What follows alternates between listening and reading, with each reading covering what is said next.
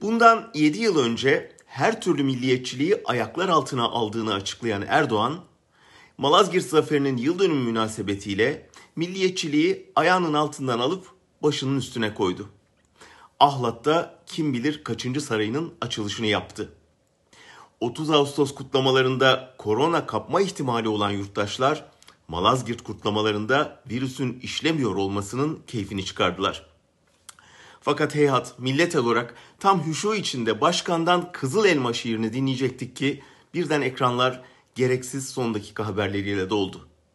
Dolar muhtemelen yine dış güçlerin yeni bir oyunuyla 7.40'a çıktı.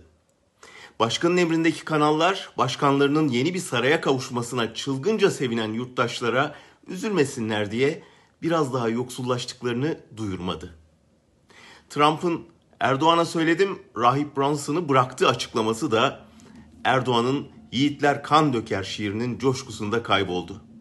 Bu sayede bize kan edebiyatı yapan yiğidin bir telefonla dize getirildiği anlaşılmamış oldu.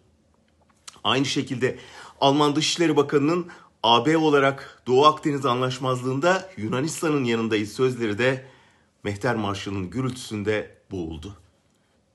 Evet, Karadeniz'de kıyı şeridini mahveden sahil yolu, dere yataklarında yapımına izin verilen binalar ve dereler üzerine kondurulan HES'ler yüzünden bir facia yaşanıyordu.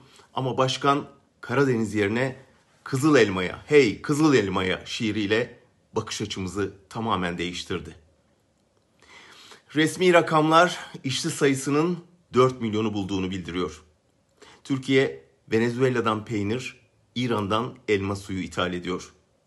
Ekonomide daha derin bir kriz ve koronada ikinci dalga bekleniyor. Türkiye saldırganlaştıkça yalnızlaşıyor. Ama olsun. Başkanın Ahlatlı'da yeni bir sarayı var ya artık. Hadi ver mehteri. Kızıl elmaya. Hey kızıl elmaya.